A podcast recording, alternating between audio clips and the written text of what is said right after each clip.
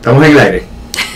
Saludos a todas las personas que sintonizan este Bufete Manuel el podcast. Bienvenidos y bienvenidas a el episodio número 17 que lo hemos titulado Privatización de la generación de la Autoridad de Energía Eléctrica. ¿Qué sabemos? ¿Qué significa para mí? Yo soy la licenciada Jessica Méndez Colbert. El licenciado Rolando Emanuel Jiménez. La licenciada Sonia Negrón Comas. Bueno, y tengo que explicar unas cuantas cositas antes de empezar en este episodio. Primero, cuando decidimos el, el, tema de, de, este episodio, ni siquiera sabíamos exactamente qué iba a pasar eh, para poder presentar en el día de hoy, que grabamos, grabamos los jueves. porque ¿Y por qué lo digo? Pues porque había toda esta incertidumbre, toda esta confidencialidad sobre el contrato otorgado, que ya ahora sabemos que se ha otorgado a Genera PRLLC eh, para la privatización del área de generación de la Autoridad de Energía Eléctrica. Y en el momento en que sacamos la publicidad para este episodio, ni siquiera teníamos el contrato a la mano. Así que un poco íbamos en aquel momento pues a explicar lo que, lo que sabíamos hasta, hasta el momento y, y en esa discusión necesariamente también hay que comparar con lo que ha sido el proceso de, de, de, la, de otorgar el contrato de Luma.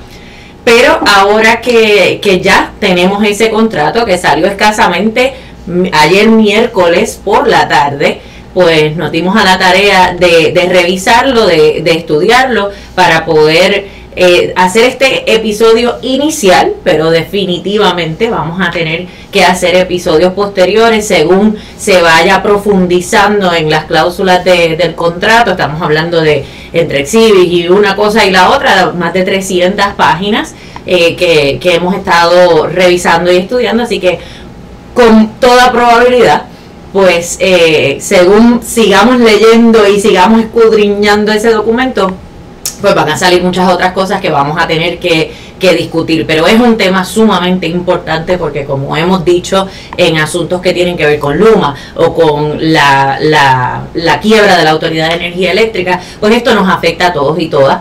Vamos a ver eh, definitivamente un, un aumento en, en la factura a la luz de esta nueva transacción de la Autoridad de Energía Eléctrica y, es importante que sepamos lo que realmente está pasando, no lo que nos quiere vender el, el, gobierno y, lo, y los que favorecen este proceso de, privatización que ciertamente va en contra de todos los, los, de los intereses del pueblo. Así que vamos a... Quisiera abundar en el caveat que haces eh, en términos de que eh, la información salió apenas ayer. Eh, obviamente nosotros hemos revisado el contrato eh, de una manera general, hemos eh, profundizado en varias de las cláusulas que nos llaman la atención o que son de nuestro interés. Eh, la información que vamos a dar aquí no son apreciaciones o, o yo creo que, sino vamos a, lo que vamos a decir sí está fundado en lo que dice el contrato, pero hay otras áreas que realmente necesitan más análisis porque son eh, documentos bien extensos. Y va a mencionar que además del contrato que tiene 300 páginas, está el informe de la Autoridad de las Alianzas Público-Privadas que también tiene 300 páginas, que tiene mucha información eh, relevante para entender el alcance de este contrato. Y, poco a poco, según se vaya analizando cada una de estas cláusulas, hay que ir integrando tanto lo dice el contrato como lo que dice el informe y poder entonces eh, fundar unas opiniones un poquito más sólidas sobre todos los aspectos del contrato. Así que coincido con Jessica que este será un programa introductorio donde luego vamos a tener que ir analizando detenidamente. Esto empieza un proceso de transición que va a ser bien intenso porque es un proceso eh, corto, así que todas estas controversias que los contratos generan van a ir aflorando tal vez mucho más rápido que con el contrato anterior de Luma, que tuvo un proceso de transición eh, de un año. En este caso eh, es 90 días. Y que en esta discusión, pues precisamente tenemos, como decía ahorita, tenemos el beneficio, por decirlo de esa forma, de, de haber pasado por todo el proceso de, de, Luma y que pues por eso vamos a, a, estar comparándolo, porque además está decir pues que no han aprendido nada eh, las personas que se supone que, que, dirijan este país pues no han aprendido nada sobre eh, ese proceso tan difícil y tan malo para el pueblo de Puerto Rico con el contrato de Luma y pues no los han hecho peor en este con este con este contrato. Así que con, con todas esas eh, aclaraciones, caveats, disclosures y todo eso, eh, pues vamos a, comenzar la discusión y, yo voy a ir por ahí tirando preguntas a propósito para que podamos, para, para provocar la, conversación. Este, pero pues tenemos que empezar por el principio, ¿verdad? Yo creo que empezando por el principio quiero hacer una un, un caveat tal vez. No han aprendido nada, bueno, porque si vimos en esta, comparando también con el proceso del contrato de Luma, vimos que aprendieron a esconderse más de lo que ya se estaban escondiendo. El proceso para seleccionar a Genera fue mucho más secreto de lo que fue el del contrato de Luma y recordarán lo secreto que fue el proceso del contrato de Luma. En el caso del contrato de Luma nosotros nos llegamos a enterar ¿verdad? No fue una notificación oficial, ni un anuncio a la prensa, ni un aviso del negociado, pero nos llegamos a enterar porque se abrió el expediente para el 2020 de cuando se solicitó que se presentara, que se le diera a Luma el certificado de cumplimiento de energía. ¿verdad? Para ese momento no sabíamos que era Luma, pero sabíamos que había un proyecto en proceso y estaban solicitando que se aprobara por parte de la Autoridad de Alianza Público-Privada. En el caso de Genera, no fue hasta hoy que se abrió el expediente por primera vez en el negociado de energía y se pudo observar dónde estaban los documentos que se utilizaron para dar ese certificado de cumplimiento energético sin el cual no se puede hacer este tipo de contrato de alianza. Así que a pesar de que estaba ante la consideración del negociado desde el, desde el ¿cuándo de octubre? 21 de octubre 21 de octubre, pero el país a oscura, ¿verdad? Sí, y para aclarar qué significa abrir el expediente, es que el docket, el registro de todos los documentos del caso, se haga público, porque hay una página de negociado donde uno puede ver los casos y los documentos, y eso no se hizo público hasta ayer en la tarde. Hoy. Hoy, perdón. Ayer fue que salió el contrato en la página de las alianzas público-privadas y hoy en la tarde fue que salió el documento del negociado. Por eso, información también relevante a esto. Y el domingo que estaba el, el, ¿verdad? la gente en plena fiestas de la calle San Sebastián, etcétera, este, y que están preocupados con otras cosas y que a fin de semana ahí es que se hace el, el, el anuncio de que pues se ha logrado este contrato, obviamente sin tener el contrato ahí disponible para, para que todo el mundo lo, lo pueda evaluar y, del domingo el día de ayer, miércoles en la tarde, hemos estado acá en, la, en la, oficina en, un estrés esperando a que a que saliera el documento para poder para poder evaluarlo. Por eso decía que incluso sacamos la, la, promoción de este episodio sin ni siquiera saber qué era exactamente lo que lo que lo que iba a pasar. Y, y, y un poco abundando en lo que decía sobre, sobre las cosas que, que han aprendido mal para mal con este contrato de, de, Genera también es que yo, yo diría que hasta se les ha hecho, se les hizo un poco más fácil la redacción de este contrato porque muchas cosas literalmente son copy-paste de, del contrato de Luma. Hay muchas cláusulas que son exactamente este, las mismas que vienen, que, que arrastran de, de aquel contrato. Y la estructura del contrato, el modelo de negocios, eh, las compensaciones que se dan, las funciones que se delegan, es prácticamente una copia en términos estructurales de lo que es el, contrato eh, de Luma y, los señalamientos que se hicieron en contra del contrato de Luma tiene que ver con, esa distribución desproporcionada de beneficios, de poderes, eh, de penalidades, ¿verdad? Eh, según están distribuidos en ese contrato, pues también uno puede ver ese mismo esquema en este contrato. Y que el mero hecho de que sea un contrato de alianza público-privada, como le quieren llamar, porque nosotros nos sostenemos en que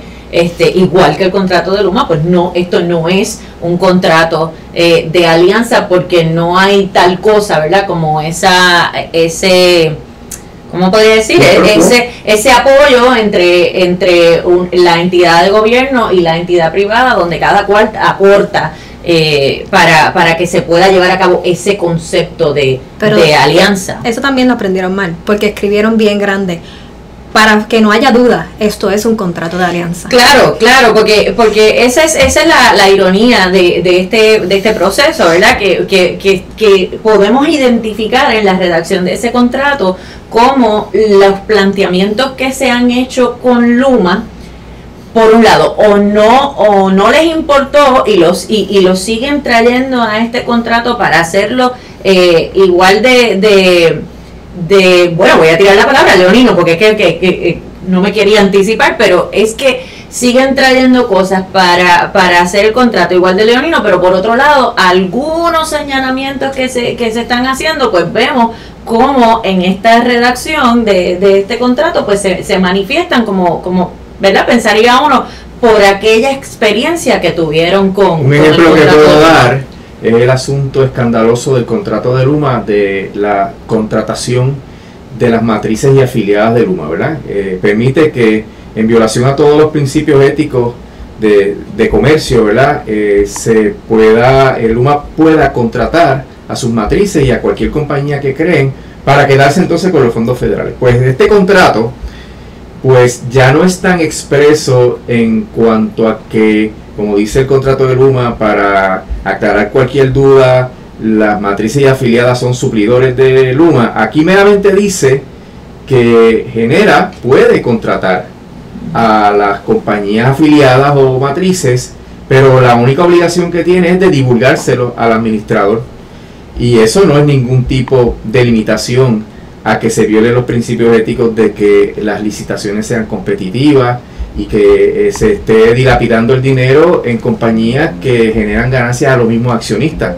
Eso es algo eh, que es básico ¿verdad? en la contratación del gobierno, que no haya conflictos de intereses. Y en este contrato se permite la misma conducta, pero el lenguaje se cambia para que no sea tan chocante como es en el contrato de Luma, pero pasa lo mismo. Genera, puede contratar compañías que se creen mañana mismo aquí en Puerto Rico donde el accionista o los accionistas sean eh, New Fortress o cualquier otro socio y Genera podría adjudicarle contratos a esa compañía sin ningún tipo de limitación, en violación obviamente a las reglas de conflicto de interés. Así que ellos han ido ajustando la, la redacción en donde tú ves que sí han incorporado las experiencias que han tenido pero no, no para mejorar, mejorar realmente, sino para salirse con la suya, de la misma manera. Eh, hacer el lenguaje un poquito más ambiguo, eh, hacer el lenguaje un poquito más suave, pero siempre el efecto eh, va a ser el mismo. Así que eh, ese es parte del proceso de este contrato en términos de cómo se diferencia. Sí, y lo que mencionas con ese asunto de la subcontratación, en realidad es más bien que esté una compañía que esté registrada en el Commonwealth de, de, Puerto Rico, que pues, ya vimos con Luma la, la, experiencia de cómo registran las compañías aquí, pero en realidad siguen siendo ellos mismos. Y pues este es, es eh, realmente...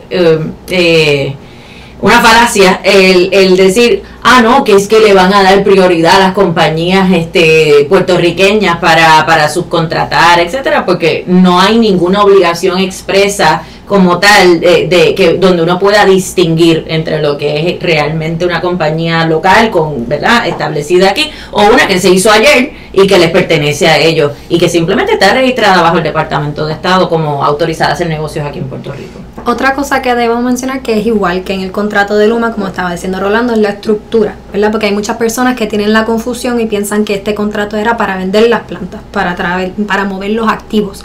Y no es lo que estamos viendo aquí. Ahora mismo lo que estamos viendo es otro contrato de operación y management y manejo y manejo de, de, del sistema, bueno, no del sistema porque ahora estamos en las plantas, pero es un contrato para operar, no es un contrato en el cual le estamos dando las plantas por el momento a un privatizador. El privatizador lo que va a hacer es manejar lo que ya existe de la Autoridad de Energía Eléctrica.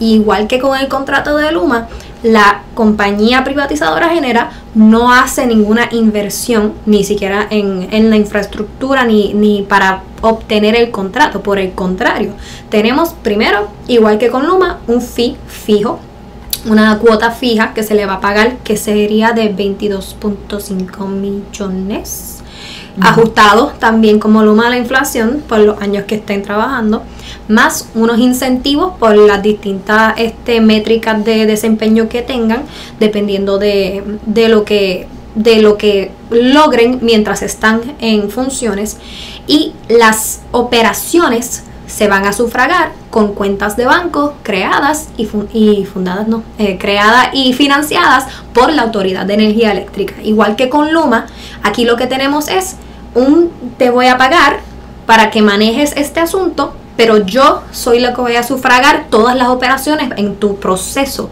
de hacer ese, ese manejo. Así que la estructura es la misma. No estoy realmente cambiando nada, estoy pagando más por el mismo servicio entonces estoy como quiera yo pagando por ese, por ese servicio.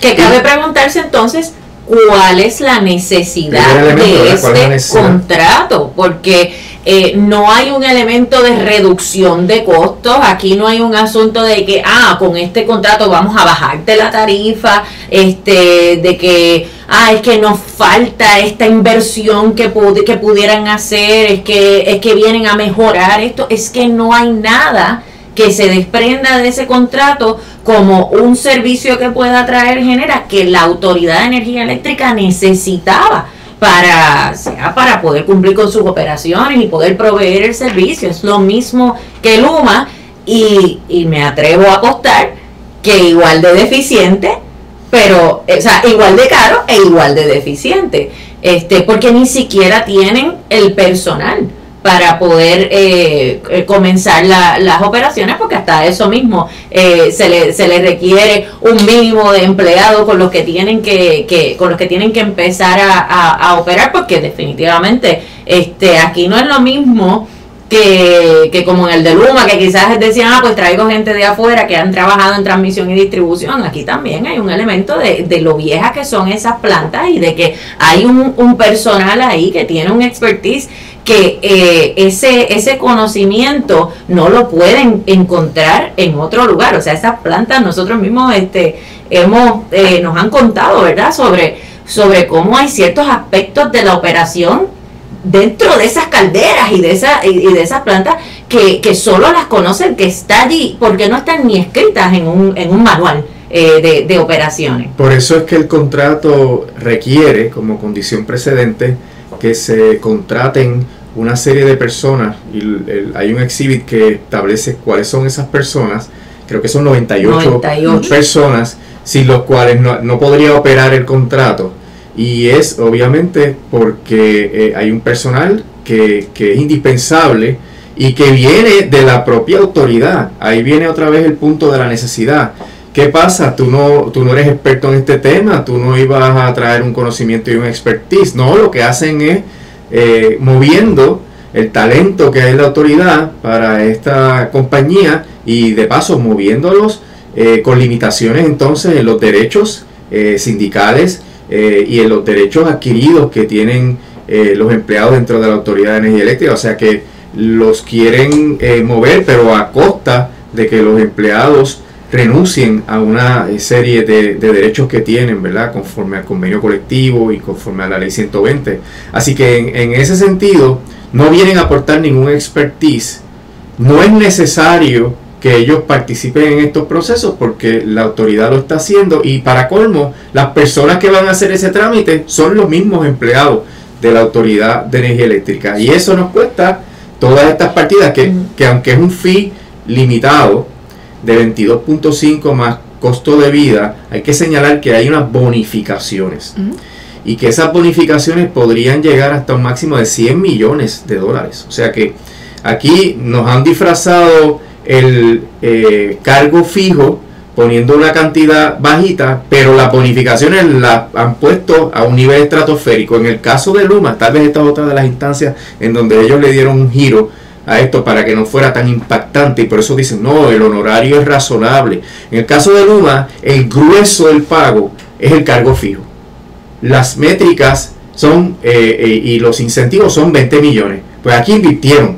Eh, el, grueso es la bonificación y el cargo fijo es la, la, partida menor. Pero, pero yo te aseguro que eso está diseñado para que se pueda cumplir con esos incentivos y para que esa compañía, esa compañía viene a ganar esos accionistas de la compañía lo que quieren son réditos, dividendos. Y en ese sentido, pues debe ser una ruta cómoda para Genera, porque si no, no hubiera establecido esas métricas, ¿cómo las estableció? Porque las negociaron, específicamente para eso, debe ser una ruta cómoda para que ellos puedan obtener unos incentivos significativos que hagan que esa cantidad que se le paga anualmente sea una muy por encima de los 22.5 millones de dólares y por ende tenga un impacto significativo en la tarifa, porque todo eso, o sea, ellos no ponen nada, todo eso sale de lo que nosotros pagamos mensualmente con la factura de la energía eléctrica. Hay una pregunta en el chat que creo que engrana bien con donde estamos en el tema ahora mismo, que es si Genera va a recibir fondos federales. Y yo creo que tenemos que aclarar, como siempre lo hicimos con Luma y como lo seguiremos haciendo con Genera, que sí, van a utilizar fondos federales para hacer las mejoras, se supone, vamos a decir, se supone que van a usar los fondos federales para hacer las mejoras a la infraestructura, pero es porque la autoridad recibe esos fondos federales. Esos fondos no le pertenecen a Genera, pero es quien los maneja y por eso es la preocupación de los subcontratistas y, y las afiliadas, porque esos fondos federales que se le asignan a la autoridad, porque son para el pueblo de Puerto Rico, para nuestro servicio esencial de energía eléctrica, entonces se, le, se les... Eh, termina pagando a esas matrices, a esas afiliadas de, de, de, los privatizadores, tanto de Luma como de Genera, pero es, por, es porque le pertenecen a la Autoridad de Energía Eléctrica, por eso es que no les pueden vender los activos, porque si le venden los activos, ahí entran los problemas con los fondos federales. Y por eso también el contrato tiene un montón de exigencias sobre el procedimiento para utilizar y procurar los fondos federales. Y lo mismo, exactamente lo mismo pasaba con Luma. Por eso es que a Luma tampoco le venden el sistema de transmisión y, distribución, entre otras razones. Este, y es que los fondos le pertenecen a la Autoridad de Energía Eléctrica. Y iba a mencionar un, un punto sobre, sobre los empleados y las empleadas, ¿verdad? Que eh, sí hay un mínimo de empleados y empleadas que tienen que, que, que, que, seguir trabajando por la, por la naturaleza de, su, de sus funciones, pero se va a repetir el, el, lo que vimos con el contrato de Luma, donde vamos a tener este, empleados y empleadas otra vez desplazados en agencias de, de, de gobierno, porque por virtud de la, de la ley 120, pues no pueden despedirlos por, por, una, por un contrato de, de transacción de la Autoridad de Energía Eléctrica, ¿verdad? Por un contrato de, de, alianza, así que se va a repetir ese, ese asunto. Hay dos asuntos importantísimos en cuanto a los empleados.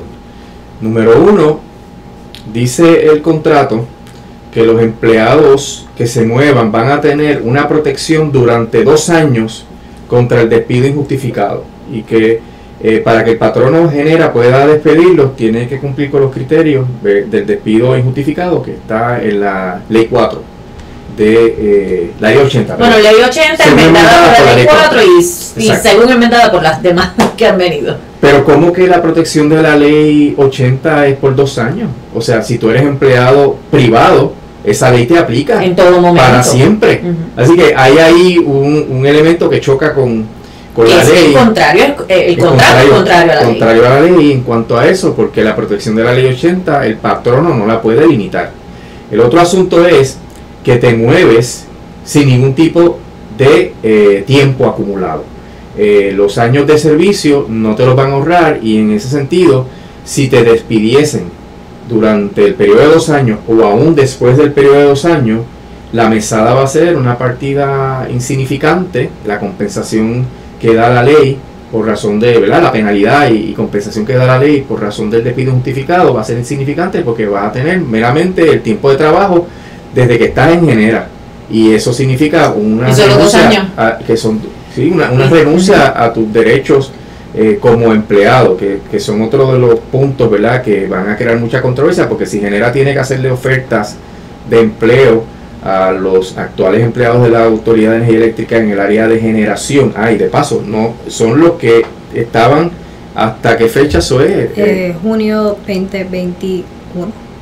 Junio 2021, los que estaban trabajando en la generación, esos son los que tienen derecho a una oferta, los nuevos no tendrían derecho a una oferta, pero eh, estos empleados eh, tienen obviamente que sopesar si les conviene o no les conviene y se congenera porque hay unas situaciones que que van a afectar eh, esa decisión en términos de beneficios, en términos de expectativas de trabajo, etcétera.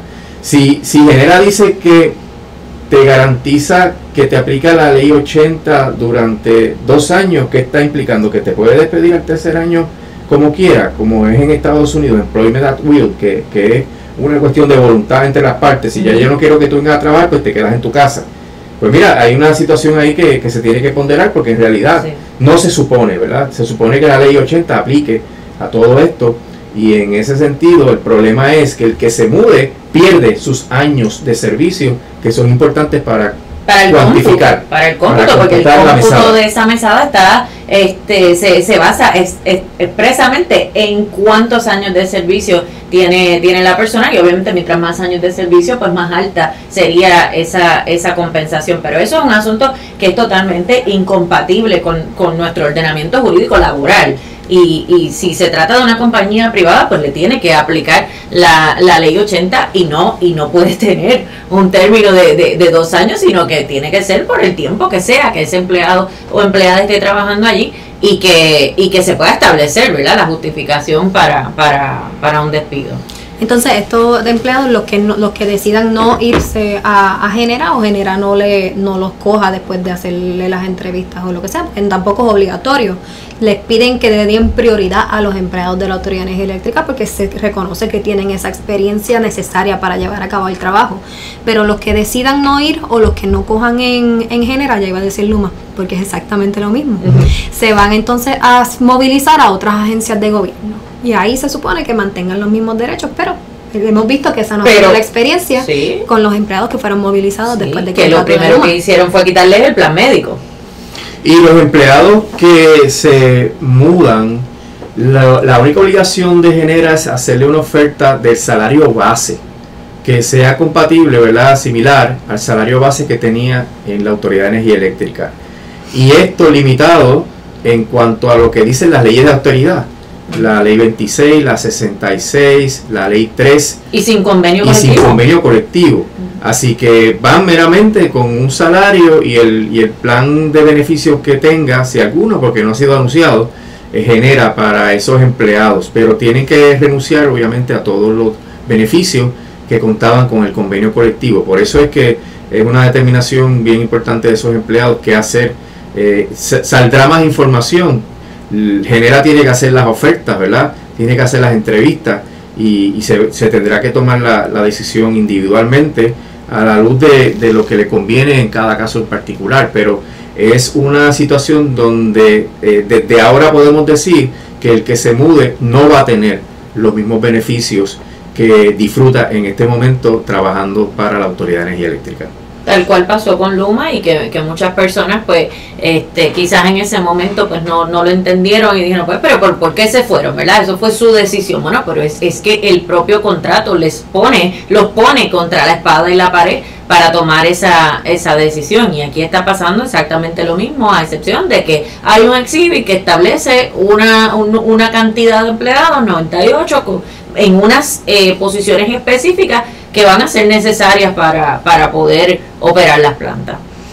Y eso es parte de ese proceso de movilización, que es como llama, aquí en vez de transición inicial, como el contrato de Luma, le llaman movilización. Yo no sé si será como que una cuestión de, de darle un flow distinto al Sí, proceso. sí, Pero peyorativo. cambiaron, cambiaron lo- los términos. Aquí en vez de una transición inicial de un año, como decía Rolando, está la movilización, que son seis, seis, seis meses. Sí. No, no, la No. movilización es 90 días. De 90 días, disculpe, de 90 días. Y distinto al contrato de Luma, aquí no está ese periodo intermedio que habíamos, que tanto nos ha causado problemas, eh, no problemas, pero tanta discusión que ha causado con la- el hecho de si empezó o no el, el contrato de verdad o si estamos todavía bajo el contrato suplementario. Por eso digo, aprendi- aprendemos lo más, eh, cómo hacer las cosas peor. Ahora eh, no hay ese periodo intermedio, simplemente cuando pasen las condiciones de esa, de esa movilización, entonces es que empieza el contrato de 10 años. Sí, que aquí no va a haber la discusión que tuvimos con Luma de que, que ese contrato pues que se dejara eh, eh, expirar y que no se hiciera nada. O sea, aquí esto, esto es lo que es. Sí, Pero de igual manera, igual que en el contrato de Luma, Genera va a tener un derecho a una prioridad de pago en la quiebra de la Autoridad de Energía Eléctrica, que es otro, otro problema que tenemos, que entonces las cantidades que son exorbitantes que se le pagan a Genera, igual que se, las que se les pagan a Luma, se van a solicitar en el tribunal que se les pague antes que todos los demás acreedores. Y de eso no se ha hablado, que nosotros hemos escuchado, no se ha hablado todavía cómo eso va a afectar la quiebra de la autoridad, que es otro tema que relacionado, complicado y frustrante. Sí, porque es una entidad que no tiene suficiente flujo de efectivo para cubrir sus obligaciones. Ahora mismo estaba viendo un live donde estaba David Skill y estaba el representante de los consumidores, Tomás Torres Placa. Y David Skill, eh, para que para el no saben quién es de la David Junta de. Control Fiscal, sí. Y Kathy Concord, por favor, para y no estaba fuera. Concord eh, y estaba eh, De el. Iván del Centro de Periodismo Investigativo, pues eh, Torres Placa estaba divulgando allí que en los últimos dos meses hay una crisis de flujo de efectivo por falta de pago de los consumidores, de los abonados a la Autoridad de Energía Eléctrica. Y esto, obviamente, por el costo eh, exorbitante de, la energía aquí en Puerto Rico, por las condiciones económicas que estamos viviendo, eh, y es algo que se anticipa que, que se eh, eh, ponga más grave por razón de que estos costos adicionales hay que incluirlos en la tarifa. Y de paso, el gobernador Omar Marrero, Fermín Fontanes, todos han dicho que no va a haber un aumento en la tarifa por razón de este contrato. Sin embargo, el contrato contempla específicamente que hay que hacer un nuevo presupuesto y que el negociado tiene que hacer una orden nueva de tarifas para cubrir todos los costos del contrato. Así que, ¿cómo es posible que tú le digas al pueblo de Puerto Rico, no, ahora mismo tenemos unos gastos operacionales, la tarifa que tenemos cubre los gastos operacionales, pero hay un contrato ahora que le va a costar entre 22 y 100 millones de dólares. ¿De dónde va a salir ese dinero? Sale de la tarifa. Entonces, si tienes la autoridad, no solamente que no puede cubrir sus costos operacionales, sino que también está en una crisis de efectivo, porque la gente no está pagando la luz, pues eso va a afectar la viabilidad del plan de ajuste de la deuda, que fue la pregunta que hiciste. ¿Cómo va a afectar esto la quiebra de la autoridad? Pues mira, va a tener un deudor que está en una peor situación eh, en este momento que la que estaba un mes atrás o dos meses atrás y que le va a costar mucho más reorganizarse, lograr salir de manera airosa de la quiebra y desafortunadamente la única manera en que va a salir es que nosotros paguemos más por la energía eléctrica. Así que va a ser un efecto adicional que va a elevar los costos y que va a afectar la, la reorganización de la Autoridad de Energía Eléctrica. O sea que yo, yo nunca he visto esa locura de que como abogado de quiebra, tú le digas al deudor, no, gasta más, cómprate un carro nuevo, Sí. este, vete de vacaciones, De hecho, cómprate un jardinero, o sea, Es que, no, jardinero. y es que no, y es que no pueden, no Sí, pueden claro. incurrir en deudas nuevas Claro. mientras están en, en, en una quiebra. Tráete cuatro personas para que te laven los carros, para que te limpien la casa, eh, y así pues ya tú no tienes que lavar el carro ni limpi- ni limpiar la casa. O sea, el, el deudor tiene que ser responsable y tiene que hacer ajustes operacionales y presupuestarios para que su quiebra sea viable y pueda salir eh, y tener un nuevo comienzo financiero. Aquí la Junta ha sido al revés. Meten a Luma, le dan 168 millones para el primer año, le dan luego mil millones para llenar las cuentas, le dan 22, eh, 122 millones eh, eh, para eh, el cargo anual porque hay un costo de la vida y antes era 115 pero ahora 122 millones. Contratan a Genera. Le van a dar por lo menos 15 millones. Y de paso el contrato dice que las partes se pueden poner a dialogar para pagar más en ese periodo de movilización. O sea que esos 15 millones es un más o menos.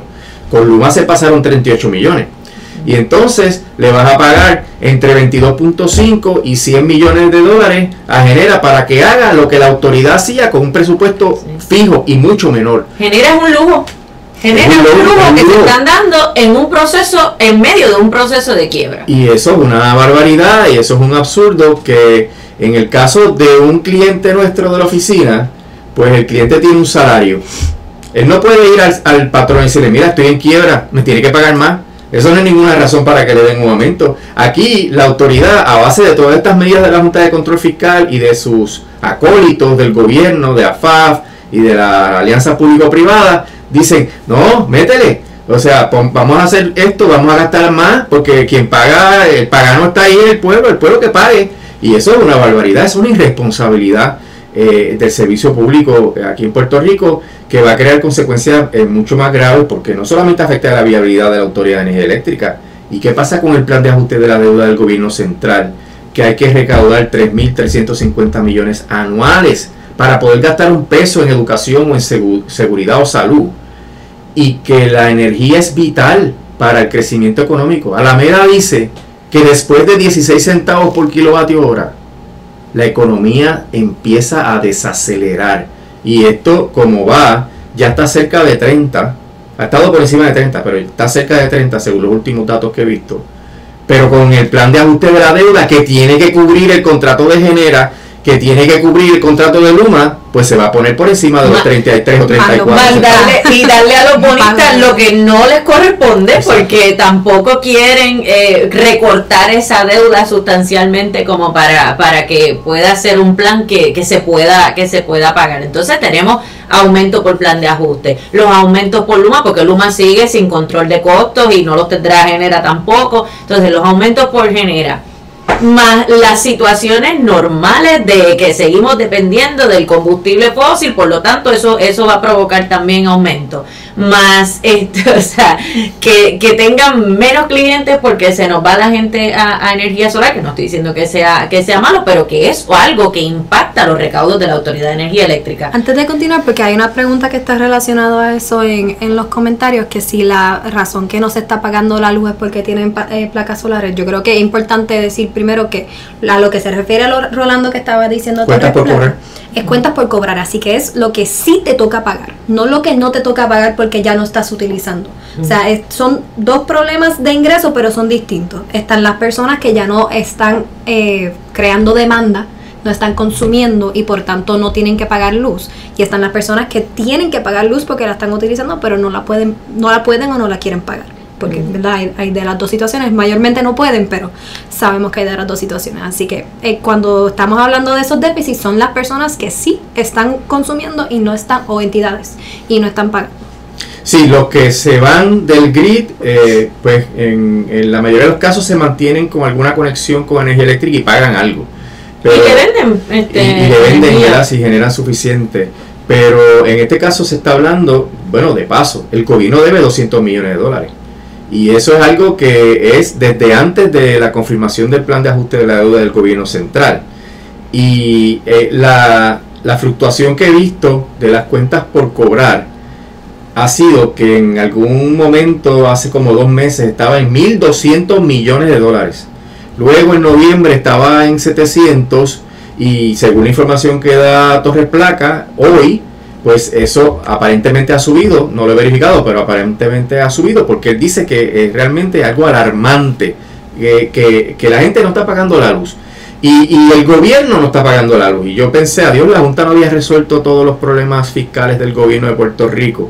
No se supone que los presupuestos son balanceados para que la Junta se pueda ir de Puerto Rico. Pues mira, hay un problema ahí porque ya el primer año donde la Junta dice que el presupuesto estaba balanceado, también debía los 200 millones de, de dólares de energía entre todas las agencias, municipios, etcétera.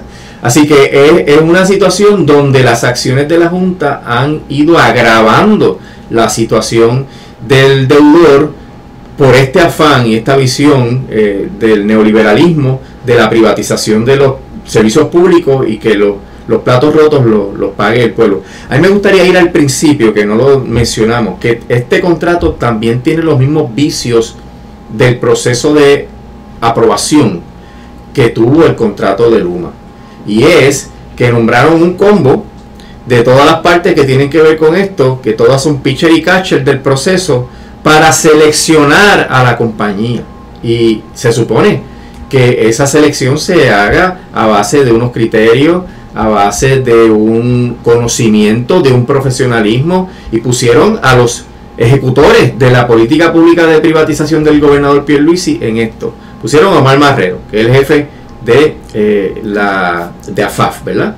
Y que también preside la Junta de Directores de las Alianzas Público-Privadas. y secretario de Estado. Secretario de Estado. Tiene 20 mil Imagínense qué, qué, ¿Qué tiempo, tiene, ¿qué tiempo tiene para leer el contrato? ¿Qué tiempo tiene para leer el contrato?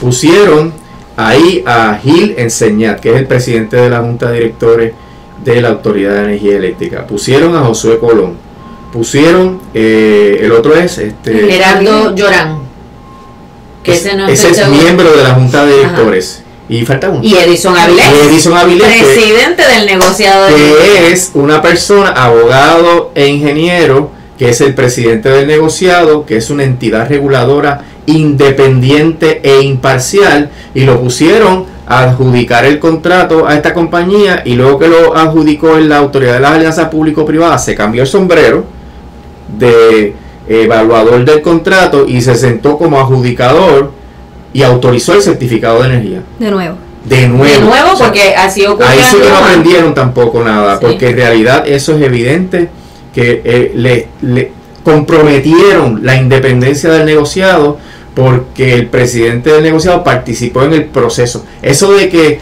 no se puede ser juez y parte, eso no es algo liviano, eso es un principio fundamental sobre la imparcialidad de los que adjudican, de los que toman decisiones. Y un juez no puede ser socio de los abogados, socio de las partes que van ante sí, y luego se sienta a adjudicar las controversias de los contratos, ¿no? El juez tiene que ser totalmente independiente. Y volvieron a cometer el mismo error. Así que Y hay todo a puerta vicios, cerrada. y todo a puerta cerrada, unos vicios eh, en todo el proceso que hacen que uno dude si esta gente son fanáticos de la privatización, si esta gente cometieron los errores más garrafales con el contrato de Luma, que todo el mundo los ha analizado, que entidades de un gran prestigio, ¿verdad? Como AIEFA, el Centro para la Nueva Economía, el Colegio de Ingenieros, el- los economistas de Puerto Rico han analizado este contrato y han dicho que es un contrato malo, esa misma gente hizo lo mismo, porque su afán es privatizar y enriquecer a esas compañías y de paso, ¿verdad? Porque pasa, eso es un efecto inmediato. Se generan influencias, se conocen compañías, CEOs, vicepresidentes y se generan influencias. Entonces, ¿qué pasa? Esas compañías privatizadoras se convierten en batatales políticos, porque Luma es un batatal político, donde se refiere, bueno, estaba viendo una información, no la he corroborado, pero nada más, por, por, por, por la pertinencia de que hasta para la escuelita de Luma de celadores piden una carta de recomendación de un político. ¿Cómo, cómo va a ser eso? ¿verdad? No, no entiendo cómo va a ser eso. Pero, pero déjame, hablando de esas cosas que, que no entendemos, eh, y era algo que, que debimos haber eh, planteado al principio de- del programa. ¿Quién es Genera PR? ¿A quién le pertenece Genera PR? Vamos a, a- a hablar de eso porque eh, sigue siendo parte de- de- del macondo en el que vivimos. Sí. Por favor, Bueno, expliquemos. New Fortress Energy, ¿verdad? Que, Sí. que tiene un contrato para proveer gas natural eh, aquí a la, a la planta de, de Palo Seco, o de, de San Juan. De San Juan. De San San Juan. Pero yo quiero hacer un, un asterisco antes de que, porque yo sé que la explicación tuya eh, va, va a ser buena, pero antes de que supiéramos que es New Fortress, se nos había vendido que era un consorcio, Un que New consorcio. Fortress, New Fortress era como que partecita, pero no era completo. Pero el, el informe del comité de alianza que seleccionó a Genera dice que es una subsidiaria completamente perteneciente a New Fortress. Así que no, no estamos hablando de que tiene unos cuantos shares. Estamos hablando de que esto es New Fortress en un paquete nuevo. Y que la experiencia que hemos tenido con New Fortress no es para nada buena, porque para empezar se ponen a construir un, un terminal sin tener los permisos necesarios del FERC. Y entonces tienen toda una, todavía hay, hay toda una controversia sobre eso, que de hecho el contrato dice que no pueden tener ningún tipo de litigio ni pleito, y eso está ahí, así que yo no sé cómo, qué disclaimer o qué, qué han hecho para hacerse de la vista larga con, con ese asunto, o quizás el hecho de que es Genera, no es New Fortress, pues hace algún tipo de diferencia para, para ellos. Y que eh, New Fortress no, no ha cumplido con las obligaciones que tiene ba- bajo el contrato para el suplido del gas natural, etcétera. Entonces esperamos que Genera, que nace ayer, digamos, ¿verdad? No, no, no es tan trágico como el, como el contrato de Luma que fue, que fue ahí bien unas semanas antes. unas semanas antes, pero igual que es una entidad nueva que se crea prácticamente con el propósito de poder este lograr este este contrato y que y que sabemos que no tiene ningún tipo de expertise o, o alguien que verdad genera eh, tiene la experiencia y yo no me he enterado para operar eh, compañía, ¿verdad? Para operar plantas de generación de energía eléctrica. Ninguna, para operar las de Puerto Rico, ninguna. Por eso es que tiene que reclutar los 98 personas que vengan de la Autoridad de Energía Eléctrica para que le enseñen a cómo operarla. Y entonces hay que volver a preguntar por qué este contrato es necesario y también la prisa con la que esto se, se aprueba, porque estamos hablando de un documento sumamente complejo eh, muchísimas páginas, muchas repercusiones para al otorgarlo y la Junta de Gobierno de la Autoridad de Energía Eléctrica lo aprueba en menos ya. Este, Ni siquiera quisieran esperar a su reunión ordinaria. Exacto, adelantan la reunión para, para discutir esto y, y, aprobarlo. Así que, ¿qué está pasando ahí? Por eso estamos es que con Luma, cuando se analizó el contrato y nosotros hicimos nuestro informe, y empezamos a divulgar eh, los errores garrafales que había en el contrato, tú veías que el gobierno salía primero a defender una posición que no estaba anclada en el contrato y luego tenían que recoger velas y decir entonces lo que estaba en el contrato, pues es que no habían leído el contrato. el gobernador no se leyó el contrato, nada, ninguna de esas personas en la Junta de Gobierno cuando aprobaron el contrato de Luma no se leyeron el contrato. Es imposible leerse el contrato de un día para otro. Y eh, ellos, por ejemplo, eh, recuerdo en el asunto de la cláusula de fuerza mayor, de que eh, Luma se puede ir en, en, ocasión de un huracán, ¿verdad? Que se denunció eso, que nos podían dejar en el medio de un huracán, pues el gobierno salió a decir que eso era falso. Y después tuvieron que recoger la pera y decir, no, es verdad, este, porque cuando ven, ven el documento y la prensa empieza a mirar el documento ya en especificidad, pues se dan cuenta de las mentiras que está eh, diciendo el gobierno. Y así mismo vamos a ver con Genera cómo hay un contenido claro del contrato.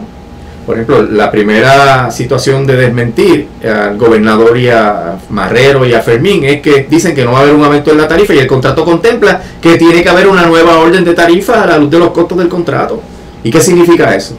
Eso significa que van a considerar otra vez todos los costos y sumar lo que cuesta genera y decidir cuánto que va, a ser el kilovatio hora ahora. Eso, eso es un aumento. Pero entonces, eh, vamos a ver en diferentes situaciones todo este proceso. En cuanto a New Fortress, ¿verdad? Que era la pregunta. No solamente hicieron un terminal eh, que no tenía los permisos y han tenido que empezar nuevamente a hacer un, ese proceso que podría confrontar problemas porque tienen que hacer unas evaluaciones ambientales de riesgo de los daños a las comunidades, etcétera. Que no fue hasta que los vecinos dijeron, mira, aquí está pasando esto, que no que no se atendía el asunto. Sino que tienen una controversia potencial con la Autoridad de Energía Eléctrica porque no suplieron el gas natural durante un tiempo considerable y de hecho la Junta la semana pasada escribió una carta. Junta de Control Fiscal. De Control Fiscal, eh, escribió una carta en la cual está preguntando, mira, ¿qué pasó con esto del de el, combustible, ¿verdad? Del gas natural que se supone que eh, New Fortress provea. Y eso, pues, te anticipa que es una compañía que tiene serios problemas de cumplimiento, ¿verdad? Eh, es una compañía delincuente ambiental, ambiental, porque tú haces un terminal de gas sin que se cumpla con los permisos de la Comisión de Energía de los Estados Unidos, o sea, de un organismo federal. Eso no es poca cosa, eso es un acto de temeridad extraordinario. Puede ser la gente que va a estar a cargo de la generación en Puerto Rico. ¿Qué tipo de conflicto puede haber entre ese contrato de suplido de, gas natural? No sé, yo lo tiro ahí al aire. No, es, que ya se ha señalado. Con, el, con este contrato de, la, de la privatización de la generación. Y hay riesgos de que entonces no se cumpla con la política pública porque genera, tiene por New Fortress eh, el suplido del combustible de gas natural a las plantas que genera, controla. Y entonces, ¿cuál va a ser el incentivo para moverse a la energía renovable? No, el negocio es redondo porque gano por el combustible y gano por la operación de las plantas. Obviamente hay un conflicto de intereses ahí. Eh, eso como el Centro para la Nueva Economía cuando evaluó el contrato de Luma dijo, este es un contrato que permite eh, el que haya rentas ocultas. Esto de rentas ocultas lo que significa es flujos de efectivo que no sean aparentes. Y en el caso de Luma hay múltiples contrataciones que hay entre las diferentes entidades que, que existen actualmente en la Autoridad de Energía Eléctrica que hace que Luma reciba honorarios adicionales pagos adicionales. Luma le provee otros servicios más allá de transmisión y distribución a la Autoridad de Energía Eléctrica y esas son las rentas ocultas que señalaba el Centro para la Nueva Economía. Y, eso también está eh, potencial en el caso de Genera por esta situación de suplido de combustible. Le delegaron la compra de combustible a Genera. ¿A quién le va a comprar Genera? Obvio, a, las matrices o subsidiarias de las matrices que, tengan doble ganancia, porque eh, Genera va a comprar y ahí va a haber en esa transacción una ganancia de la compañía que le supla. Pero sabe Dios que otras transacciones se han hecho en el proceso. Eh, y, además, supongamos lo mejor, el mejor escenario. Ah, no, conseguimos el gas natural un poquito más barato. El 50% del ahorro que se obtenga es para generar, porque lo dice el contrato. Así que eh, cuando vamos a hablar de que, cuáles son los ahorros, si hubiesen ahorros, el 50% genera, se queda. Dígame si eso es un contrato leonino o no es un contrato leonino. Una pregunta que quería eh, tirar al aire que también viene de, un asunto que fue de mucha controversia con, con Luma es quién es el administrador en el, en el contrato, ¿verdad? ¿Quién administra esto? Porque incluso con Luma pues hubo eh, este intento, ¿verdad? Por parte de la legislatura para que no fuera la Autoridad de Alianza Público-Privada y que fuera entonces la Autoridad de Energía Eléctrica. Así que, ¿cómo estamos en eso del administrador en este contrato? ¿Quién administra este contrato? Autoridad de Alianza Público-Privada. O sea que déjame repetir más por si acaso, es la autoridad de alianza público-privada quien administra este contrato. Eh, Los mismos que no pueden supervisar a Luma, ahora tienen que supervisar a Luma y a Genera. Este, sin el expertise todavía, sin el, personal. pues esos son los mismos. Sin la voluntad. Pero ahora por lo menos el contrato lo dice. Dice, dice que tienen que, que supervisarlo. Dice, ah, claro, este, se la pusieron ahí, le, pusieron el job description a Fermín Fontanés de que tiene que supervisar a, a, Genera como si eso no se cayera de la mata, como dicen en, en, mi, en mi pueblo. Y, y también la cláusula que dice que la, el administrador, entiéndase la Autoridad de Alianza Público-Privada, es quien tiene que hacer los señalamientos de incumplimiento pues este, esa cláusula es un copy-paste del contrato de, Luma, donde dice que el administrador tiene que hacer ese señalamiento, pero claro que eh, genera, al igual que Luma, tiene oportunidad para subsanar ese incumplimiento, o sea que no es algo ¿verdad? ahí automático, y que ya sabemos por experiencia que Fermín Fontanes ha, ha admitido que no ha hecho ni un solo señalamiento de incumplimiento a Luma, en lo que va de, ese contrato, pues definitivamente podemos esperar que tampoco haga ningún tipo de señalamiento a, a Genera, porque es que no sabe ni qué señalarle, vamos, porque es que no, no, no es la persona que debería este, estar a, a, cargo de la administración de un contrato tan complejo como este. Es un copycat de Luma, con todos los defectos, eh, deficiencias con cambios en el lenguaje, pero para no crear una impresión muy fuerte en el pueblo de Puerto Rico, pero que tiene básicamente el mismo efecto. No ponen dinero, eh, tienen ahora un cargo módico de 22.5 millones, pero comisiones hasta 100 millones, ¿verdad? este, así que te cambian un poco los hechos, la estructura, para dar la impresión de que no, son unos honorarios razonables, sí, pero cuando vamos a ver eh, si cumple con las métricas, eh, tienen todas esas bonificaciones sin control de gasto porque la autoridad de las alianzas público-privadas no tiene la, facultad ni la voluntad de, fiscalizar. El, negociado tiene que aumentar la tarifa conforme a los gastos y, le delegaron a Genera la presentación del, presupuesto. Eh, o sea que la autoridad se desligó de todas las funciones relacionadas a la generación. Ahora esa Junta de Gobierno no tiene prácticamente nada que hacer y eh, también le dieron los fondos federales para que puedan contratar a sus matrices y afiliadas para fines de que tengan doble, triple, cuádruple eh, ganancia en el proceso de reconstrucción de la planta. Así que la pregunta es necesaria porque también hace falta pues traer otra vez el, eh, este término de moda. Así que sabiendo la contestación, pregunto, ¿el contrato de Genera PRLLC es leonino. Bueno, un contrato leonino es un contrato. Pero mira, vamos a. testigo conteste la pregunta sí o no y claro que lo vamos a explicar, pero es que yo quiero que la gente este, empiece a internalizar esto. Así que el contrato es leonino. Es un contrato que eh, evidentemente es leonino, sí, para contestar tu pregunta. Claro. Porque no ok. te, no te gusta decir que sí. ¿Ah? No te Porque me parece que la explicación es mejor que meramente decir que sí, porque me gusta fundamentarlo, Pero ¿verdad? es que No, es que, es que es sí y por qué. Este, sí, es un contrato leonino. Próxima pregunta. ¿Por qué? ¿Por qué? Yo soy muy mal testigo porque Pero por qué. Pero, pero déjame expresarme.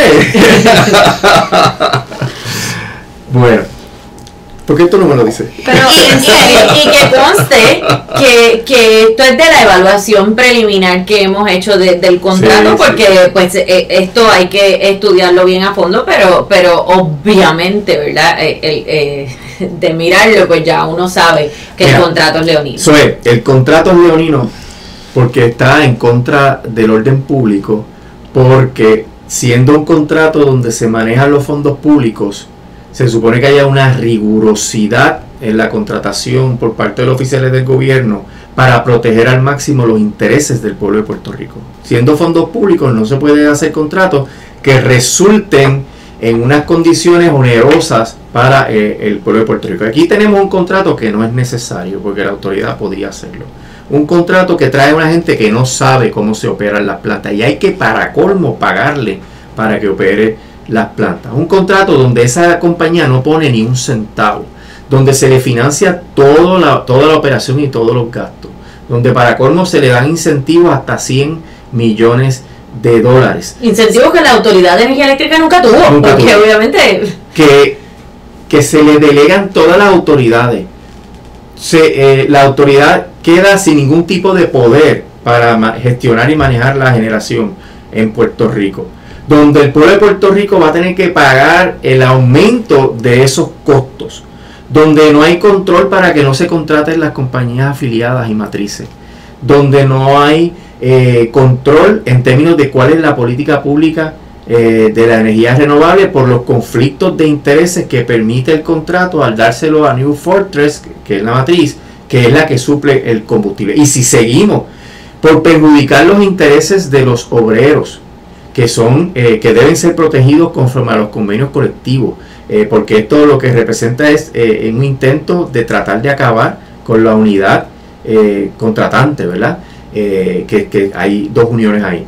Y que en realidad no provee para que los empleados tengan todos los derechos conforme a la propia ley que aprobó la legislatura, que es la ley eh, 120, que se hace bajo un proceso de conflictos de intereses por los funcionarios que participaron en ese trámite, que eh, se hace en, en desatención a disposiciones expresas de, de la ley, como este asunto que mencionamos anteriormente de, de la ley 80. O sea, cuando tú tomas todas esas consideraciones, tú te das cuenta de a quién beneficia este contrato. Y tú miras todo eso y tú te das cuenta, aquí se está beneficiando a una entidad privada que solamente responde a unos accionistas que quieren ganancias y se está entregando todo para recibir lo que ya se tenía, porque es que no hay nada nuevo que ellos vayan a aportar. Y eso, por definición, según la jurisprudencia del Tribunal Supremo de Puerto Rico, es un contrato leonino. Y un contrato leonino es un contrato nulo, un contrato que no tiene efecto. Oye, ¿y ¿qué significa nulo? Porque hay un dato importante del contrato que voy a mencionar, pero explique, o sea, cuando un contrato es nulo, nunca existió, ¿verdad? No generó derechos, obligaciones, eh, hay que devolver las, las prestaciones porque el contrato es nulo, ¿verdad? Ay, pero miren una cláusula por ahí del contrato que dice sobre el termination fee, que son 45 millones, es decir, si se tiene que cancelar este contrato en cualquier etapa o por cualquier razón, eh, o invalidarlo, o todos los términos que ustedes quieran eh, establecer para, para terminar esa obligación contractual, hay que pagar 45 millones. Y entre esos términos está incluido el que se declare nulo el contrato. Entonces, fíjate, Sí. el El contrato, eh, sí, el contrato es nulo este, sus cláusulas no tienen ningún tipo de validez porque no existió. Ah, pero van a pretender cobrar 45 millones aunque se declare nulo el contrato. O Eso sea, es como que- una serpiente que, que se muerde el, el rabo, porque Sí. en realidad si el contrato nunca existió, tú no me puedes exigir el cumplimiento de ese pago de 45 millones de dólares. Pero se Claro. pone ahí, ¿verdad? Porque obviamente como estos genios de la Autoridad de las Alianzas Público-Privadas negocian todo para el privatizador y nada para el pueblo de Puerto Rico, pues lo, lo ponen ahí creyendo que con eso eh, hay, hay efectos jurídicos. hablar un poquito de una diferencia eh, que hay con el contrato eh, el- hay un caballero que ha hecho la pregunta varias veces yo he tratado de interrumpir cuando hablan de los empleados para poder hacerla pero pero no quiero seguir ignorándolo porque ya yo creo que se está molestando conmigo un poco. Este que él quiere saber qué sea qué va a hacer Genera si los empleados de la autoridad que conocen cómo operan las, plauta- las plantas no se van con ellos. Y la realidad es que pues va a tener que buscar eh, a quién a quién reclutar para hacerlo, pero sabemos que no van a tener el, el expertise necesario para, para, para llevar a cabo el trabajo de esas plantas específicamente. Y es una Así que- condición precedente que si no se cumple, el- la autoridad de las alianzas público-privadas puede eh, resolver el contrato. Bueno, pero eso, eso es no tener los empleados en las posiciones, pero no, no es que no cojan todos los empleados de la autoridad, lo que quiero, lo que, lo que está preguntando el compañero. Si los empleados de la autoridad no se van para, para Genera, pues Genera va a tener que buscar la manera de, de que funcione, de que funcione sin tener las personas que saben cómo funciona.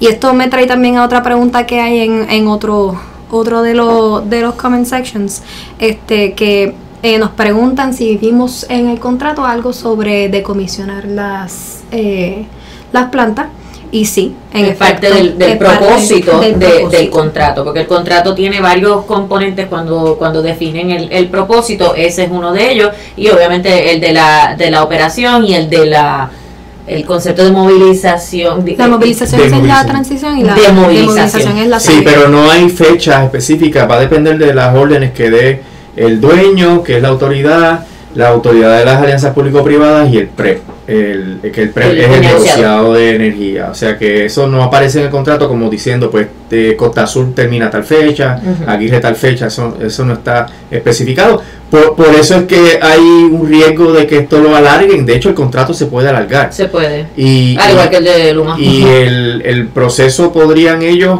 como no les interesa, como están cobrando sus fees, a lo mejor logran unas eh, eh, eficiencias operacionales y le pagan sus 100 millones de dólares al año, negocio redondo, y ellos arrastran los pies para realmente acabar con la energía que depende del petróleo y movernos a la energía renovable. Por eso es que, que este conflicto de intereses de New Fortress con Genera en cuanto al gas natural va a atrasar los procesos de implantación de la política pública de la energía renovable. Pero yo creo que también tenemos que tomar en consideración que para muchos de estos privatizadores y para el gobierno de Puerto Rico, la- el gas natural para ellos es una energía renovable, que sabemos que eso Que no, no es, lo es. no lo es no es lo que queremos y que también, aparte de, de la posibilidad de que se arrastre esa transición porque no quieran de- eh, hacer la decomisión de las plantas, puede estar el- la situación de que las vayan a decomisar para entonces poner una planta de, de de gas natural, que son los poder intereses que ellos suplirse de Sí, ello. que esos son los intereses que hemos visto que favorecen y favorece la Junta de Sí. Control Fiscal. Este, es uno de los peligros que hay, que Sí, en, sí. en vez de movernos a la energía renovable nos vamos a, a un derivado. el gas natural A lo ver, llaman ¿verdad? limpio, porque ciertamente es más limpio que, que el combustible fósil, ¿verdad? De, de- el petróleo, pero no es energía renovable. Y tampoco es energía sostenible que generemos nosotros aquí. Claro, nos va a Claro, costar quiera cualquier conflicto en los lugares donde se produce el gas, este, nos va a afectar porque se va a elevar el precio y ya lo hemos vivido con el petróleo toda la vida y con el gas natural ocurre constantemente. Le pasó a Europa, que un- son países desarrollados, ¿verdad? Eh, que han tenido que pagar el gas eh, carísimo por razón del conflicto con Rusia. Así que esto es algo que nos sujeta al mismo problema de no eh, tener fuentes de energía locales que estén bajo nuestro control y, y que podamos controlar entonces los costos. Y yo quiero que repitamos, porque sé que lo hemos mencionado, pero no sé si lo dijimos como que expresamente, el término de este contrato, por cuántos años es este contrato, y otra vez ese fee, para que las personas puedan hacer eh, su calculito de cuánto es lo que nos va a costar esto. Por favor. Término de 10 años. 10 años. 10 años y los 22 los 22.5 millones anuales. anuales Sujetos más los eh, lo- los incentivos que, que sabemos que son más que ese que ese fee Así que, por favor, hagan la matemática de lo que esto va a costar y recuerden que eso todo, todo, todo sale de la tarifa y por lo tanto de nuestros bolsillos. Suerte, ¿te diste cuenta del tono de maestra que tuvo Jessica hoy? Sí, yo siempre quise ser maestra, pero después como que por alguna razón me, me, fui abogada, nadie me orientó. Eh, bueno, no sé si... Yo iba, antes de que, de que me interrumpiera a mí misma, eh, iba a señalar una diferencia que voy a llamarla positiva con el contrato de Luma, no porque realmente vaya a ser una mejora, sino porque yo creo que demuestra que las personas que han estado luchando en contra del contrato de Luma sí tienen la posibilidad de hacer un impacto, aunque sea, ¿verdad?